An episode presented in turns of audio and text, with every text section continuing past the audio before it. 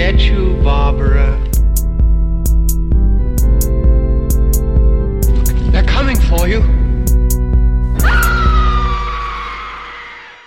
Hallo und herzlich willkommen zur 27. Episode von Devils and Demons. Ich bin Christian und bei mir ist natürlich Pascal.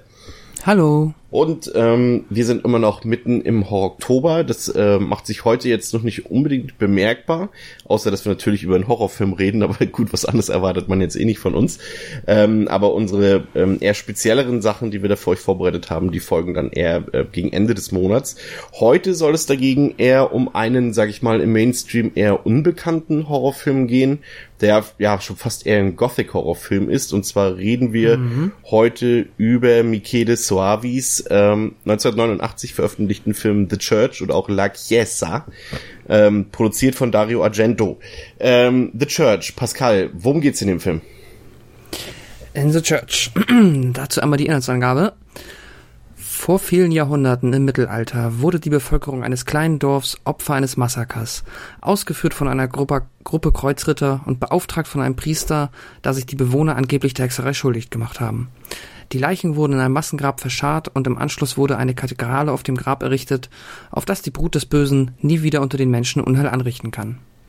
Viele Jahre später, Ende der 80er Jahre, entdecken Restaurateurin Lisa und Bibliothekar Ewald im Keller der Kirche ein Schriftstück, welches ihnen sehr rätselhaft erscheint und die beiden dazu veranlasst, weiter nach den Geheimnissen des alten Gemäuers zu forschen.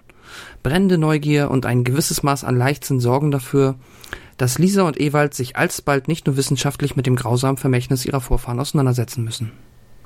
Ja, ähm, der Film ist, ähm, wie bereits von mir erwähnt, von Michele Soavi. Das ist äh, einer der ganz wenigen Leute aus dem Dunstkreis von Dario Argento, der äh, mit seiner Arbeit so eine eigene Identität und Note entwickeln konnte. Und das ähm, war jetzt tatsächlich noch nicht vielleicht bei seinem ersten Film, der auch wirklich sehr sehenswert ist, Aquarius oder Stage Fright auf ähm, Englisch, ähm, mhm. aber halt später dann mit dem Film, den wir heute besprechen, mit The Church oder auch mit äh, The Sect und Della Morte della Morde und ähm, damit war er tatsächlich auch einer der wenigen Leute, die, das muss man ja dazu sagen, gerade zu diesem Zeitpunkt hier, an dem The Church gedreht wurde, beziehungsweise veröffentlicht wurde, ging halt auch das italienische Genre-Kino ja, man kann schon fast sagen, zugrunde. Also dieses ganze äh, Giallo-Ding, diese Fantasy-Filme und auch diese Horrorfilme hat ja wirklich so, sag ich mal, Italien war ja sowas wie das, wie das äh, ja, kleine Hollywood Europas, mhm. nenne ich es mal, wo halt dann auch mal Geld investiert wurde und mal Blockbuster gemacht wurden und, und diese ganzen Sachen. Und das ist dann halt irgendwann Ende der 80er Jahre, Anfang der 90er Jahre komplett zu Bruch gegangen.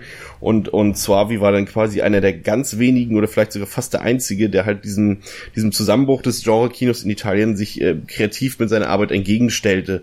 Ähm, und, und, und, ähm, das ursprünglich hat er seine Karriere angefangen eigentlich als Schauspieler und da kennen ihn vielleicht auch einige von unseren Zuhörern. Äh, da hat er zum Beispiel in, in, in ähm, Ein Zombie hing am Glockenseil mitgespielt oder in Dämonen 2, Blade in the Dark, Blast Fighter, also er hat ganz viele Sachen gemacht. Ähm, das lag zum einen gar nicht mal an seinem Talent als Schauspieler, das hat er auch selber gesagt, sondern er hatte eher den Vorteil, dass er äh, leicht blondes, zumindest dunkelblondes Haar hatte, was tatsächlich mhm. bei italienischen Männern eher selten ist und ähm, er somit ja in vielen Castings einen Vorteil Vorteil hatte, dass man dann halt vielleicht nicht unbedingt irgendwelche Leute aus England mitspielen lassen musste oder aus Deutschland, sondern da auch einen Italiener hatte, der blond war, den man da einfach da dann einsetzen konnte. Ne? Muss man auch mal zu Glück haben. Und das stimmt. Ähm, so begann dann auch irgendwann dann sein Kontakt zu Dario Argento. Das war dann so zu dem Zeitpunkt, als Argento gerade Inferno abdrehte und ja, Suavi holte sich dort Ratschläge und bekam auch viel Kritik für seinen Schauspiel, aber auch für seine Ideen, die er da schon Richtung Regie und Drehbuch und so weiter hatte. Und Argento besetzte Suavi dann zum Beispiel als seinen zweit, wie nennt man das, Second Assistant Director äh, in Tenebrae. Der First Assistant Director war damals Lamberto Bava, also der Sohn von, von ähm, Mario Bava. Und ähm, anschließend wurde Suavi tatsächlich dann auch der First Assistant Director in einem der Filme, die wir schon besprochen haben, nämlich in Phenomena. Hm. Und äh, später hat er dann halt selbst sein Debüt gegeben mit äh, dem Film mit dem vielen Namen, also Aquarius oder Stage Fright oder Deliria hm. wird auch teilweise genannt. Und aufgrund dieses ersten eigenen Films hat dann Argento auch gesehen, okay, dem Mann kann man tatsächlich auch selbstständig Arbeit geben, dem kann ich als Produzenten auch wirklich den Regiestuhl, ich wollte wollt sagen, in die Hand drücken, aber vielleicht unter den Hintern, unter den Hintern schieben und so bekam er dann halt auch seinen Job für den heute besprochenen, von uns besprochenen The Church. Ähm, aber es ist auch so, dass tatsächlich hier so ein bisschen diese Freundschaft, äh, die sich jetzt über all die Jahre entwickelte zwischen Argento und äh, Psoavi, ja so ein bisschen zu bröckeln anfing. Also der Argento bestand zum Beispiel unbedingt darauf, ähm, dass seine Freundin mitspielen sollte in dem Film. Das ist dann die Rolle von der Dame im Brautkleid, äh, sage ich dir schon mal. Ähm, wir kommen mhm. da später nochmal drauf. Äh, er wollte sie unbedingt darin besetzt haben und ähm, auch das Marketing für The Church selbst, äh, wenn man sich da so einige Plakate anguckt, da steht immer Argento im Mittelpunkt. Also das ist, wird eher so wie so ein Argento-Film beworben und nicht wie ein Film von äh, Michele Soavi und der war natürlich da jetzt nicht so erbost drauf. Er konnte ja auch schon so ein paar Sachen vorweisen, hatte ja auch teilweise äh, zum Beispiel mit Terry Gilliam ähm, bei diesem äh, Münchhausen-Film damals schon mitgedreht, was ja dann eine oh. Sache ist, die die Argento jetzt jetzt nicht unbedingt vorzuweisen hatte, so eine Sachen oder sag ich mal mit so einem Namen zusammengearbeitet zu haben, wie, gut, er hat natürlich auch mit so Leuten wie Romero und so gemacht, aber, aber Terry Gilliam ist ja schon so jemand, der jetzt nicht unbedingt für, für Genre-Kino, also schon Genre-Kino, aber der halt auch so einen Namen hat, ne, der halt so große, mhm. von, von Kritikern anerkannte Filme gedreht hat, ne, wenn man nur so an Filme wie Brazil denkt zum Beispiel, oder da gibt ja zig Filme von ihm, die ja alle, oder viele davon wirklich sehr großartig sind. Und, ähm, da ist es schon verständlich, dass zwar wieder auch so ein bisschen vielleicht bockig war, aber sie behielten dann auch so zumindest ihre ihre Beziehung auf arbeitstechnischer Sicht äh, haben sie dann aufrechterhalten. Ähm, später hat Swavi dann ja leider fünf Jahre Pause machen müssen und keiner wusste so recht, äh, warum das der Fall ist. Und es stellte sich tatsächlich später heraus, dass er sich um seinen schwerkranken Sohn kümmern musste, der halt so eine ähm, 24 Stunden, sieben Tage die Woche Pflege benötigte. Aber danach hat mhm. er dann wieder angefangen aber eher so kleinere Sachen zu machen und auch gar nicht mehr so Richtung Horror und sowas und ist so ein bisschen so in der ja, verschollen, in der Versenkung verschwunden, wie auch immer. Aber darum sollte es ja heute gar nicht gehen, um seinen Abgesang seiner Karriere, sondern um einen seiner Höhepunkte, nämlich ähm, The Church. Und der, jetzt rede ich schon fast viel zu lange, aber der, der sollte tatsächlich ursprünglich der dritte Teil dieser Dämonentrilogie sein, die jetzt Lamberto Bava gedreht hat, aber mit Argento als Produzent.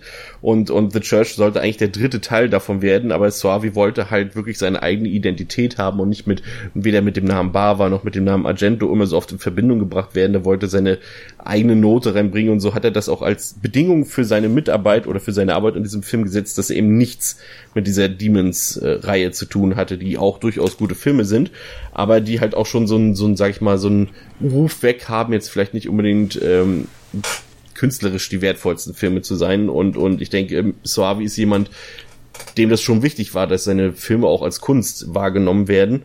Und ähm, ja, und so bekam er halt diese Rolle, weil Lamberto Bava halt den dritten Teil nicht inszenieren sollte, laut Argento, weil der halt irgendwann zwischenzeitlich nur noch billige TV-Filme gedreht hat und mit diesem gesunkenen Stellenwert kann man natürlich auch nicht drehen. Und, und ähm, Swavi war halt gerade so ein bisschen so ein aufgehendes Sternchen und da hat das schon ganz gut gepasst.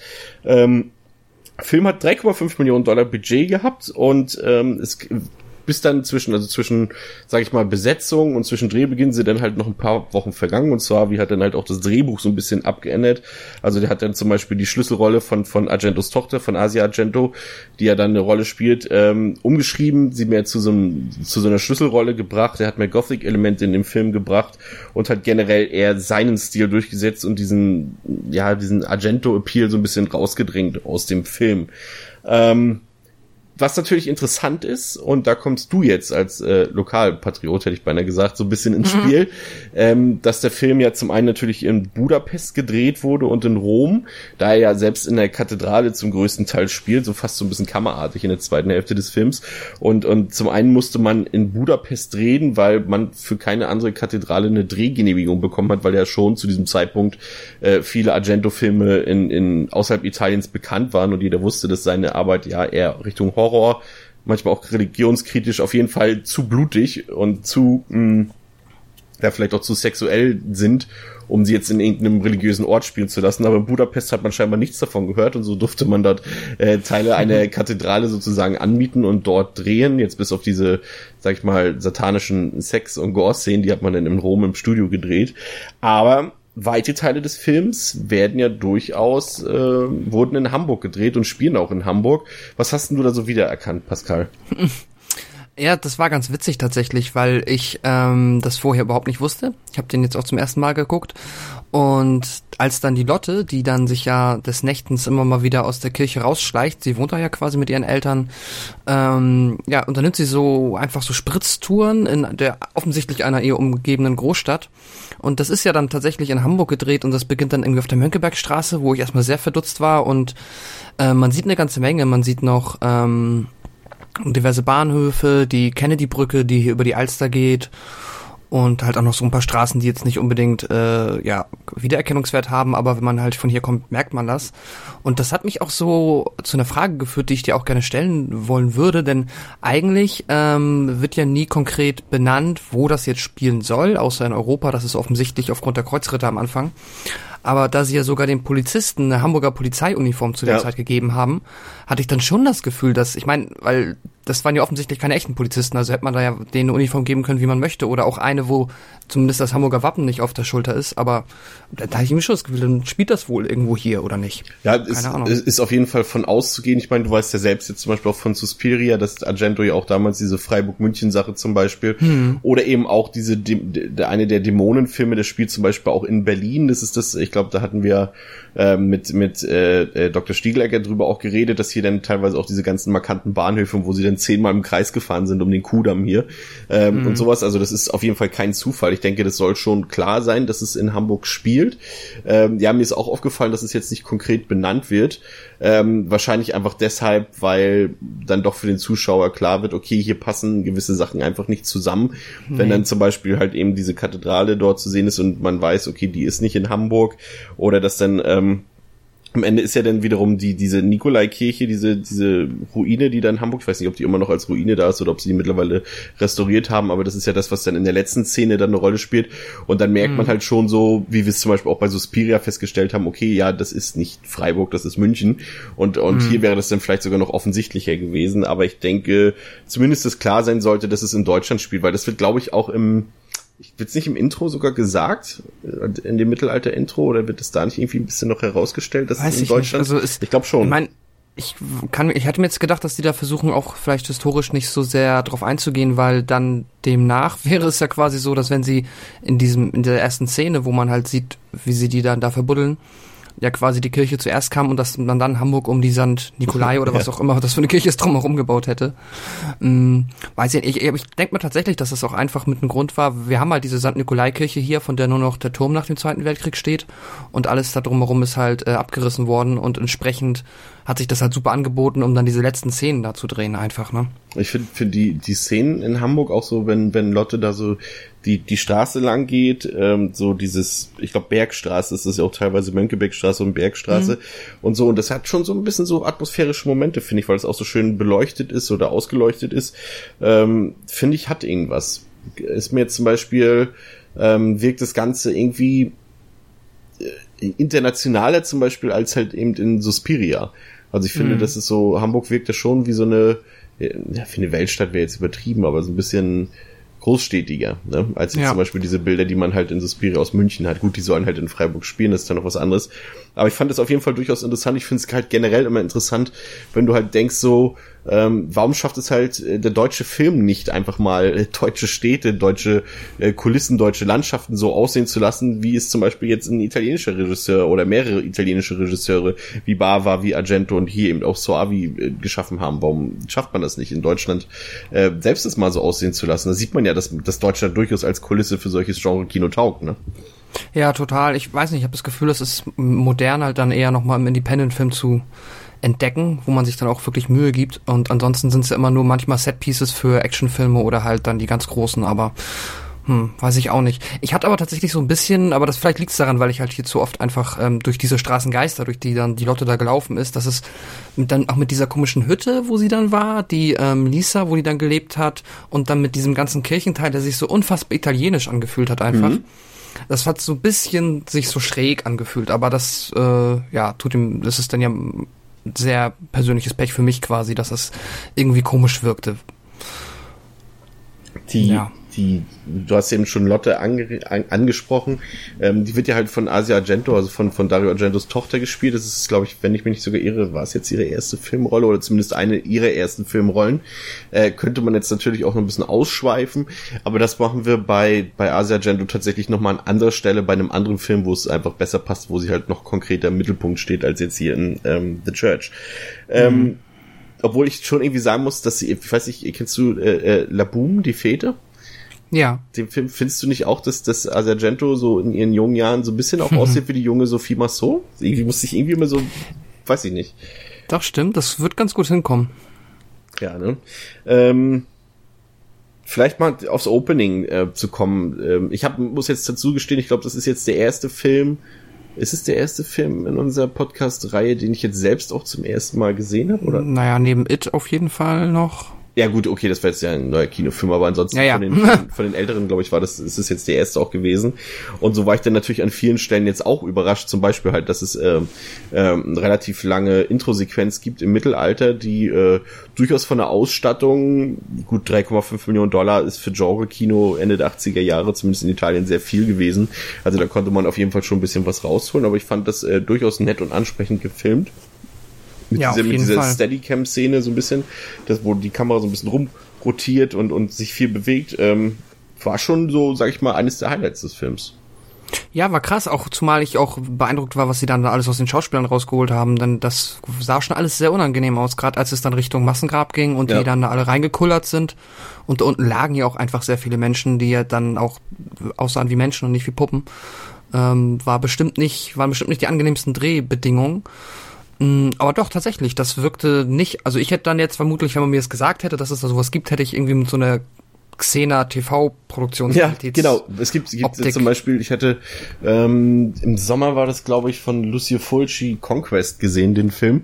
Und, und, und der ist zum Beispiel, ähm, der, spielt eher in so einer Conan-Welt äh, und so einer hm. Fantasy-Mittelalter-Welt, aber das war halt ein ganzer Film, der dort gespielt hat und da hast du halt an jeder Ecke gesehen, dass da ein komplettes Budget gefehlt hat, um sowas darzustellen. Da hat man dann noch so einen fetten Nebelschwall rübergesetzt, fast wie beim Nintendo 64, so dass mhm. man, so dass das alles nicht so doll auffällt. Aber wenn ich das jetzt zum Beispiel vergleiche mit dieser Intro-Sequenz bei The Church, äh, doch muss man wirklich sagen, haben die sich da, hat man sich da wirklich viel Mühe gegeben.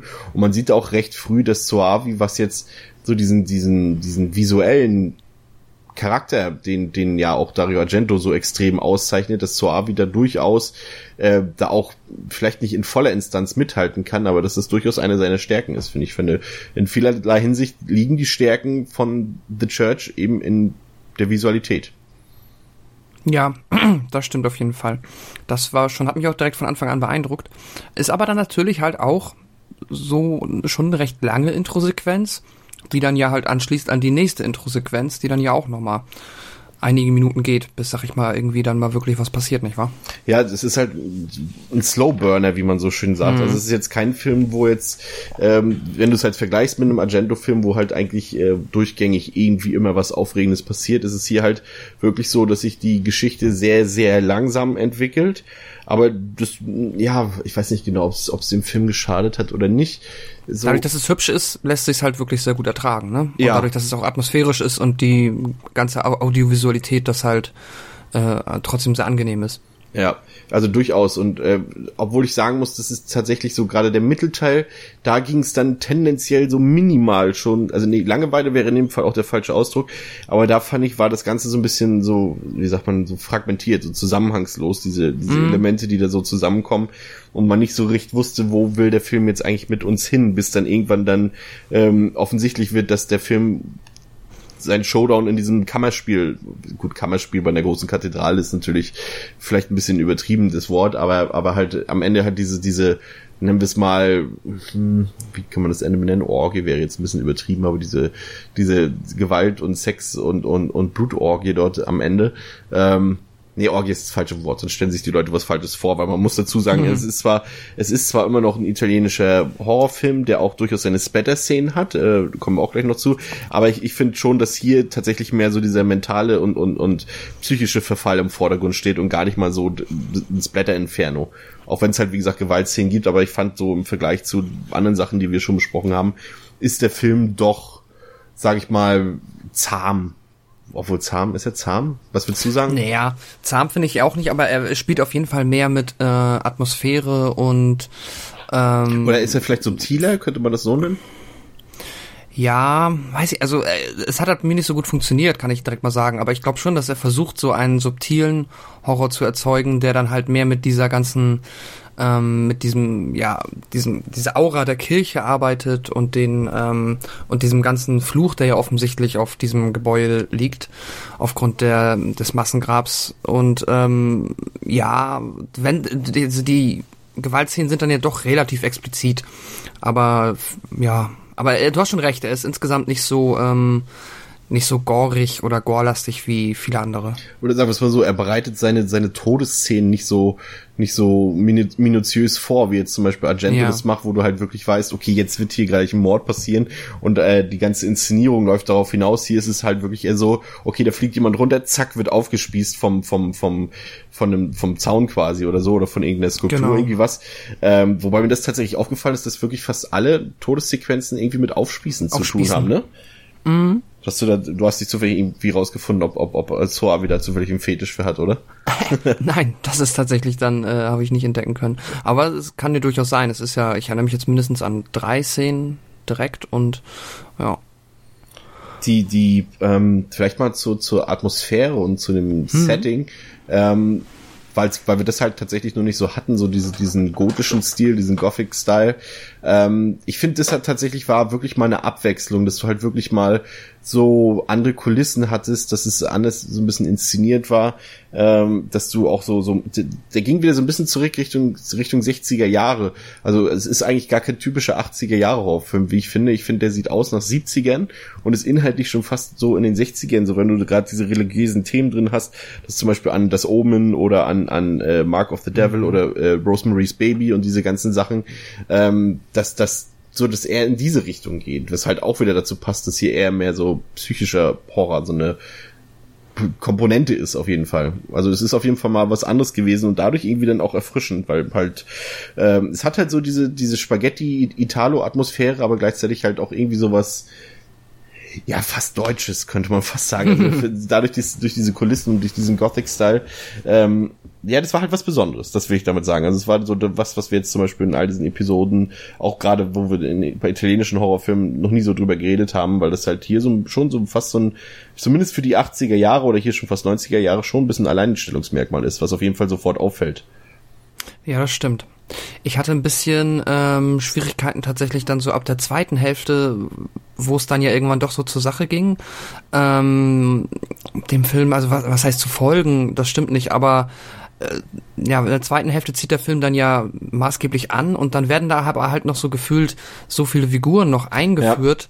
Ja. Ähm, und nachdem wir ja schon die Intro-Sequenz hatten und dann wurden ja uns erstmal so zwei Protagonisten vorgehalten, die auch eingeführt wurden, was ich sehr nett fand, das hat sehr, sehr gut funktioniert, wie die beiden, also ähm, Ewald und Lisa, die Restaurateurin und der Bibliothekar eingeführt wurden. Aber dann braucht man halt noch so quasi, sag ich mal, Manpower fürs Finale, dass da halt ein bisschen was abgeht in der Kirche. Und das war mir dann alles sehr, sehr schnell, sehr holprig und am Ende habe ich auch gar nicht mehr so richtig gerafft. Ich weiß, das sind ein Haufen Kinder und die laufen dann da rum und machen Quatsch und ja, diese Shooting-Szene ist alles, dann ist es, es ist mir ein bisschen zu konfus geworden zum Ende. Es ist, ist halt tatsächlich so, dass es hier wirklich ähm, sehr offensichtlich ist, dass die Figuren alle nur eingeführt werden, um dann halt in diesen, diesen in diesem Showdown eine Rolle zu spielen und das ist halt immer ein bisschen schade, weil sie dir dann natürlich egal sind. Ne? Also du hast natürlich ja. so, wenn du jetzt so wie Lotte oder die beiden Figuren, die du eben schon ernannt hast, ähm, die bekommen halt eine richtige Einführung, die bekommen eine Charakterisierung. Ich will jetzt nicht unbedingt sagen, dass du jetzt mit denen mitleidest oder mitfühlen kannst, aber sie sind zumindest so, dass du sie nicht für uninteressant hältst. Aber wenn dann so am Ende einfach so, ja, äh, Kirchentür geht auf, hey, wir wollen hier ein Hochzeitsshooting machen und und äh, hallo Herr Priester, dürfen wir hier kurz Fotos machen? Ja, ja und so. Und das ist so und dann auf einmal wird's immer voller dort und ähm, ja, das hat fast so was, also am Ende hat das fast für mich zwischenzeitlich was wie von Red Race oder diesen ganzen so so ein so ein Comedy Ensemble Film, wo du dann quasi irgendwie in so einer geschlossenen Location bist und du filmst in die eine Ecke, dann passiert da irgendwas verrücktes, dann filmst du nach da, da passiert irgendwas abgefahrenes, dann liegt da ein Junge irgendwie auf dem auf der Bank und unterhält sich mit seinem Kumpel und weiß ich nicht, das war ja, da war dann auf einmal einiges los, aber genau, mit denen konnte man dann halt nicht so richtig mitfiebern und das ja, hat ähm, fast mich ein bisschen gestört, muss ich sagen. Ich fand, das ist auch ein bisschen unfreiwillig komisch gewesen, gerade so ab dann dem letzten Drittel des Films. Mhm. Ähm, gerade eben die vorhin schon angesprochene Szene mit Argentos damaliger Freundin, ähm, die dann ja quasi dort ähm, als als Teil eines frisch gebackenen Ehepaares in die Kirche kommt und sie halt noch ein paar schöne Erinnerungsfotos drehen wollen und ähm, sie dann später, ähm, als dort dann so ein bisschen die ganze Szenerie Riot geht, ähm, wird sie dort eingeklemmt quasi, also sie wird, ähm, wie sagt man, ja, ja, ja, das ist halt, sieht halt Ihr Kleid wird in der Tür festge... Genau, festgeklemmt und, und sie wird dann so ein bisschen da rangezogen, so dass sie dann auch da, also das ist so ein bisschen sich verdreht mit der ganzen Mechanik dieser Tür und, mhm. und, ähm, erstmal dauert es ewig, bis überhaupt mal jemand auf die Idee kommt, sie zu befreien. Und du ja, schon so im ersten Moment denkst, ey, da hängt deine Ehefrau, die hängt da, äh, hängt da fest äh, scheiß doch auf das dumme Kleid, schneid das jetzt auf, dann steht sie halt da in Unterwäsche da, aber das ist doch egal. Ähm, aber nein, das dauert wirklich so 10, 12 Minuten, bis da irgendjemand mal auf die Idee kommt, also Filmminuten, also das heißt, ja. im Film selbst könnte es durchaus noch länger gewesen sein, ähm, bis da mal irgendjemand auf die Idee kommt, sie daraus zu befreien und das ist ja dann auch, ja. Hm. War albern, wo sie meinte ja, es geht ihr schlecht, sie kann nicht atmen. Ich meine so, okay. Und äh, was, wir wollen das Kleid nicht ruinieren, das steckt in der Scheißtür. Ich ja. befürchte, da, damit wird nicht mehr viel rauszuholen sein aus dem Kleid. Zu, zum, das war ein bisschen sehr albern. Zumal das tatsächlich dann jetzt auch so ein Kniff äh, von Suavi war, den er selbst verursacht hat. Kniff jetzt nicht im positiven Sinne.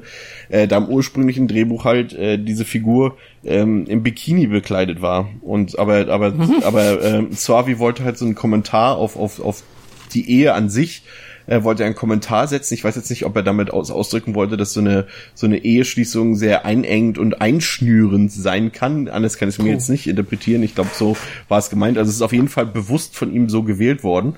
Ähm, aber dadurch wirkt halt diese ganze Szene sehr komisch. Und dann, als dann auch noch diese Bibelverse zu satanischen Versen werden und diese ganzen spitzen Gegenstände auf sie zufliegen, ja, hm, okay. Vielleicht das, was du gerade meintest, mit dass er versucht hat, ähm, da irgendwie noch eine Metaebene mit reinzuziehen und eine Aussage zu tätigen, nur darüber, dass das Brautkleid in der Tür versteckt, könnte auch für mich jetzt schon so ein Indikator dafür sein, dass er unter Umständen ein bisschen zu viel versucht hat, auch so zu schaffen, generell ja, ja. mit dem Film weil das wirkt halt auch so etwas wie, ja, dann, das, das ist halt viel zu plump umgesetzt, als dass irgendjemand auch nur annäherndweise so weit denkt und meint, dass das irgendwie jetzt eine gesellschaftskritische Botschaft bezüglich der Ehe ja, als Konzept wirkt, ist. Es wirkt eher fast wie ein Gag und als, ja. als wie, eine, wie ein, irgendwie was, worüber man großartig nachdenkt, war ich auch sehr irritiert, genau. als ich das gelesen habe, was seine eigentliche in, in, Intention dafür war. Ähm, man vielleicht ein bisschen zu den zu den äh, blutigeren oder ekelhafteren Sachen des Films.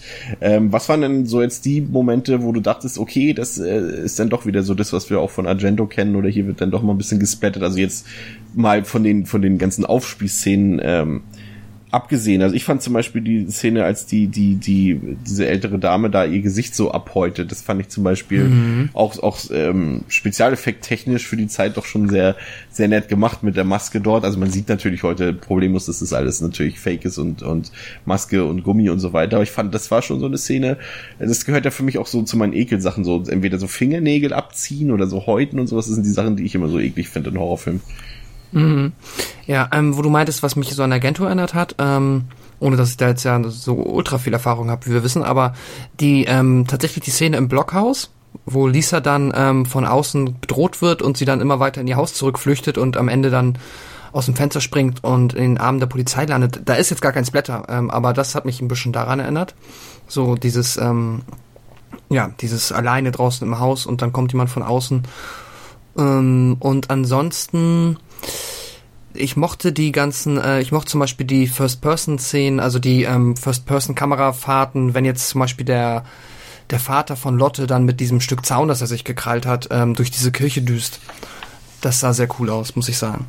Wobei ich auch bei da, was wieder so ein Kritikpunkt ist, ich frage mich mal, wie es dir gefallen hat, so dieses, ähm, der ähm, Ewald löst ja offensichtlich diesen Fluch aus und der wird dann ja zu so einer Art ja, Besessenen, wie auch immer. Und dass das jetzt über so eine Art Zombie-Mechanismus irgendwie übertragen wird, ja.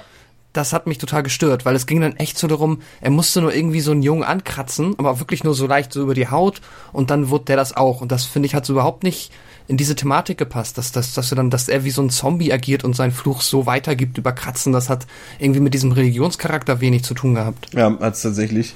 Ähm und das hat mich dann doch so irritiert, als ich dann überall gelesen habe, ja, ähm, das sollte äh, Dämonen Teil 3 werden, aber hier, das soll alles, Suavi sagt, nee, möchte ich nicht und weg damit und sowas alles.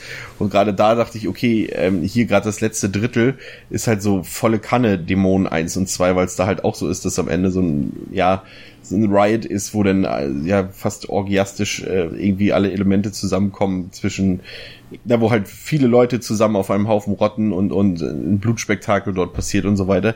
Und dann halt auch mit den Dämonen selbst ähm, ja die zombieartigen Charakter haben halt. Ähm, mhm. hat auf mich dann doch eher so wie Dämonen gewirkt. Wir werden den, die beiden dann auch irgendwann ähm, ein paar Wochen vielleicht mal besprechen dann weißt du was ich meine.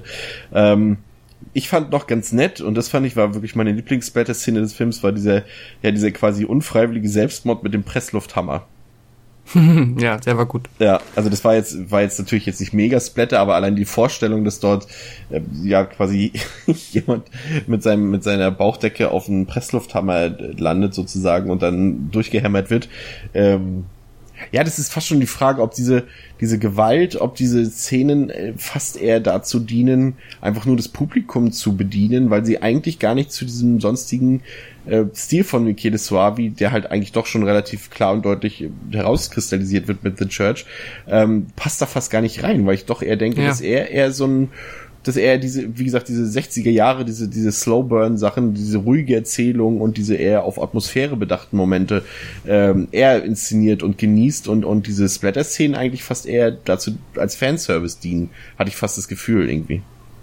Ja, vielleicht ist, hat das auch, ist das auch so ein Symptom dafür, dass man nicht so recht wusste, nur eine Interpretation von mir, aber wohin man mit dem Film jetzt möchte, ne? Oder und dann versucht hat, so ein einen relativ kruden Kompromiss zu machen, indem man sagt, so ja, wir geben dem quasi so viel Freiraum, aber die letzten 20 Prozent füllen wir halt mit dem Fanservice, wie du ihn eben genannt hast, auf und machen alles noch ein bisschen so, dass man, wenn man das schon auch so mit Agentu bewirbt und so weiter, dass dann auch die Leute da ihr quasi nicht ja enttäuscht rausgehen. Aber das finde ich halt tut dem ja führt den Film halt es macht irgendwie macht Spaß, aber irgendwie ist es auch so sehr für mich so ein bisschen Patchwork halt irgendwie.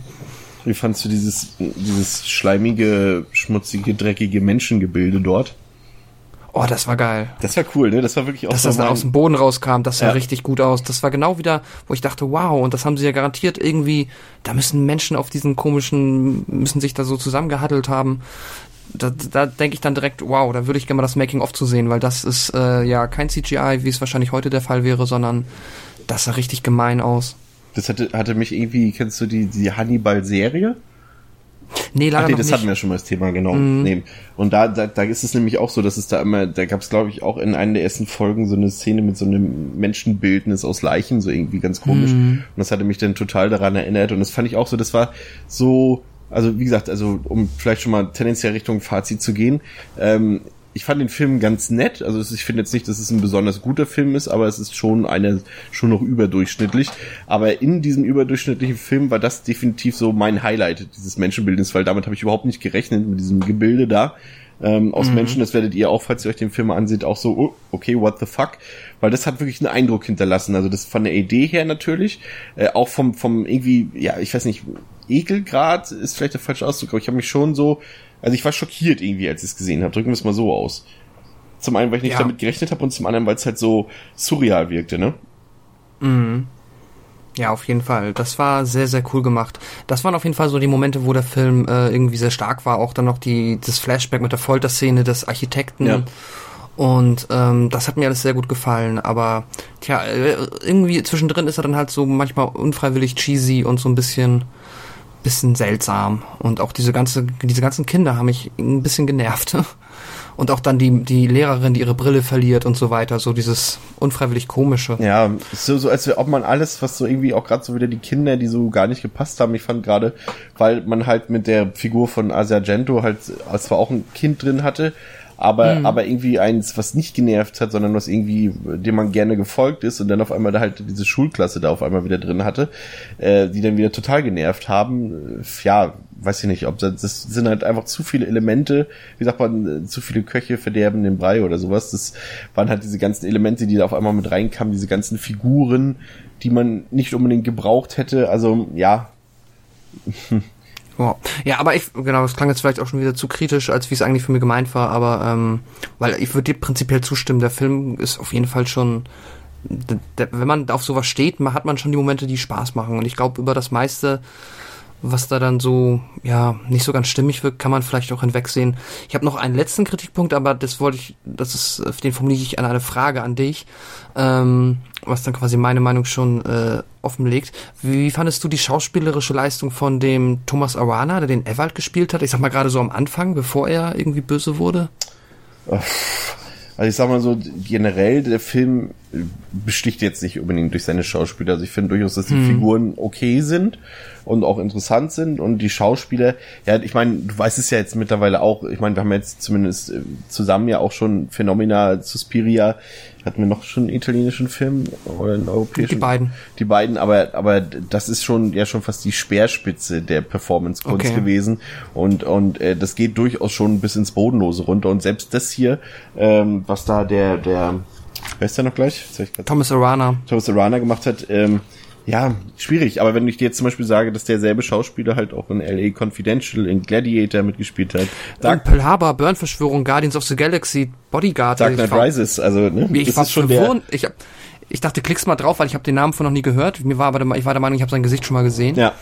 Und ähm, ist ja Wahnsinn. Ich meine, der ist in den Heften der Film ist ja tatsächlich wahrscheinlich irgendwie an Stelle 50 der Schauspieler gelistet in irgendeiner Nebenrolle, aber witzig, was der für eine Karriere hat. Ja, also generell die Besetzung ist tatsächlich recht interessant, weil sie für so einen Film schon fast groß ist. Ne? Also wie gesagt, auch auch äh, Giovanni Lombardo Radice, äh, äh, ein Zombie hing am Glockenseil, Buddy Puzzle, zum Beispiel der der Jetzt habe ich gerade seinen Namen vergessen. Wer ist denn der Regisseur? Ist Buddy Puzzle, war der von Brian De Palma? Ich glaube ja. Ähm, wenn ich jetzt was Falsches gesagt habe, nehme ich zurück. Oder auch, auch äh, Theodore Chaliapin äh, hat in Inferno mitgespielt, im Namen der Rose zum Beispiel oder Moonstruck und und Asia Argento selbst ist ja jetzt so auch nicht so, als hätte die jetzt nicht auch eine Hollywood-Karriere gehabt, zumindest in Teilen. Land of the mhm. Dead, äh, Triple X zum Beispiel, gut, das sind jetzt nicht ihre besten Filme, aber es sind zumindest ihre amerikanischen Filme und und wie gesagt Thomas Arana, ähm, ja, sind zumindest Leute, die äh, in größeren Filmen mitgespielt haben. Und auch deshalb würde ich hier noch fast sagen, okay, es, ich habe schon viele Filme aus dem italienischen Genre-Kino gesehen, wo die Darsteller äh, nicht mal im Ansatz noch so gut sind wie hier. Okay. Ja, alles klar. Ich, ich fand es jetzt auch gar nicht so ähm, abgrundtief schlecht, aber es wirkt, ich wirkt, das wirkt so ein bisschen stocksteif und so ein bisschen irgendwie, als ob er es besser könnte und das aber bewusst darauf gesetzt ist, dass er halt eigentlich, ja, weiß ich nicht, so möchte gern Indiana Jones ist, keine Ahnung. Ja. Das war naja. vielleicht ja sogar die Intention. Mhm, aber hat trotzdem, also ja, hat den Film jetzt auch nicht schlechter gemacht. Nee, also ich denke in der Summe, also das ist jetzt, also ich muss sagen, es war für mich letztendlich eine kleine Enttäuschung, weil ich mir von dem Film mehr erwartet habe, weil jetzt halt, mhm. ähm, das war jetzt der Suavi-Film von seinen größeren, den ich noch nicht gesehen hatte. Ich bin zum Beispiel von dem Aquarius-Film, bin ich ein großer Verfechter, der ist ein richtig guter, äh, guter Giallo-Thriller und, und auch Della Morte Della More ist ein guter Film und The Sect ist auch gut. Da ist The Church von diesen vier großen Filmen, die Suavi gemacht hat, ähm, ja, fast der schwächste. Also er ist immer noch ein ganz guter Film, aber es war für mich eine Enttäuschung, weil ich mehr erwartet habe, gerade durch die Thematik. Und ich habe jetzt meine meine Blu-ray von von Shameless aus England, die hat halt auch noch so ein markantes gezeichnetes Cover, wo der Dämon dort äh, seinen Spaß hat äh, mit einer jungen äh, mhm. freizügigen Dame dort und so. Und das hat natürlich gut, er hat jetzt nichts versprochen, was er nicht gehalten hat, aber das stimmt. Aber ja, ich habe es mir doch irgendwie ein bisschen spektakulärer vorgestellt. Also ich, ich habe dann das, was mir gefallen hat an dem Film, also, also dieser Slow Burn Teil, also dieser atmosphärische, den habe ich halt hier gar nicht erwartet gehabt und deswegen war es dann halt irgendwie doch was anderes als gedacht. Aber ich denke schon, dass man ja, okay, es ist halt die Frage. Wenn man halt mit Suavi starten möchte, empfehle ich doch eher die anderen Filme und weniger diesen hier. Aber für Leute, die halt dieses italienische Genre-Kino lieben, sollte man den doch schon gesehen haben. Aber wir, so, wir versprechen halt nicht zu viel. Also es ist jetzt auf jeden Fall kein Film, der jedem gefällt. Nee, das stimmt. Aber gerade über das Audiovisuelle, äh, Audiovisuelle und ähm, Audi, auch, haben ja. wir ganz vergessen. Muss ich noch, bevor du zu deinem Fazit kommst, unterbrechen. Ja. Wir haben natürlich, die Musik ist natürlich wirklich gut in diesem Film. Hier hast du wieder, großartig. wieder die, die Argento-Spezies bei Keith Emerson, Goblin und, und Philip Glass, der, sag ich mal, schon fast äh, zu den intellektuellen ähm, Score-Komponisten gehört, da er auch äh, zu vielen, ja, zu vielen Azi-Fazi-Filmen, sage ich mal, den Score gemacht hat, war es sehr verwunderlich, auch seine Musik hier zu hören. Also die Filmmusik auf jeden Fall, wie immer, bei den Filmen, die wir so hatten aus diesem Bereich, äh, sehr gut. Aber zurück zu Ja. dir, ja. Nee, wollte ich auch sagen. Das ist genau das sind halt so die Faktoren, die den Film dann auch, selbst wenn man sich dann an so ein paar Sachen stören möchte, ähm, trotzdem voll zum Vergnügen machen oder es auf jeden Fall unfassbar angenehm machen, ihn zu schauen, weil ähm, ja, der ist wunderhübsch äh, an sehr vielen Stellen und musikalisch und vom Sound-Editing und so weiter halt auch einfach sehr, sehr gut. Ja, finde ich auch. Also, falls ihr noch ein bisschen ähm, was für euren Horror-Oktober braucht, äh, schaut euch doch den Film an. Gebt uns auch gerne Feedback dazu. Wir hören uns in der nächsten Woche wieder. Und dann Haben haben Sterne vergessen. äh, äh, Entschuldigung. dreieinhalb Sterne von fünf. Entschuldigung. Nee, nee, hast du ja vollkommen recht. Ähm, ja, ich habe dem jetzt äh, drei gegeben. Ja, das passt. Ja, doch, drei, irgendwas dazwischen genau. Also ja, gut, ob nun dreieinhalb oder drei, drei. Also wie gesagt, guter, stimmiger Film, aber Suavi hat halt auch bessere Filme gemacht. So, und nächste Woche, genau, darauf wollte ich hinaus, ähm, geht's dann doch mal wieder eher zum amerikanischen Kino über, aber auch, wir bleiben natürlich beim kleinen Genre-Kino und haben uns da was rausgepickt. Ich sag mal so, ein äh, Bruce Campbell spielt mit. Ähm, wir haben einen gewalttätigen Polizisten und jede Menge ähm, Unterhaltung, würde ich sagen. Ich will jetzt nicht unbedingt Trash sagen, das prüfen wir dann in der nächsten Woche, aber einen sehr unterhaltsamen Film haben wir dabei und ihr wisst natürlich jetzt schon, worüber wir reden, aber dann in der nächsten Woche mehr dazu. Wir bedanken uns fürs Zuhören und äh, wünschen euch eine schöne Gruselzeit. Jetzt ist ja der Oktober da, jetzt können wir alle schön Horrorfilme gucken. Die Sonne scheint nicht mehr so doll auf den Fernseher und äh, man muss nicht mehr alles zuziehen, um die Filme zu genießen und äh, sich vor allem nicht mehr schlecht fühlen, dass man in der Bude hockt und Filme guckt, anstatt draußen zu sein. Eben. ja. Okay, bis zum nächsten Mal. Auf Wiederhören. Tschüss.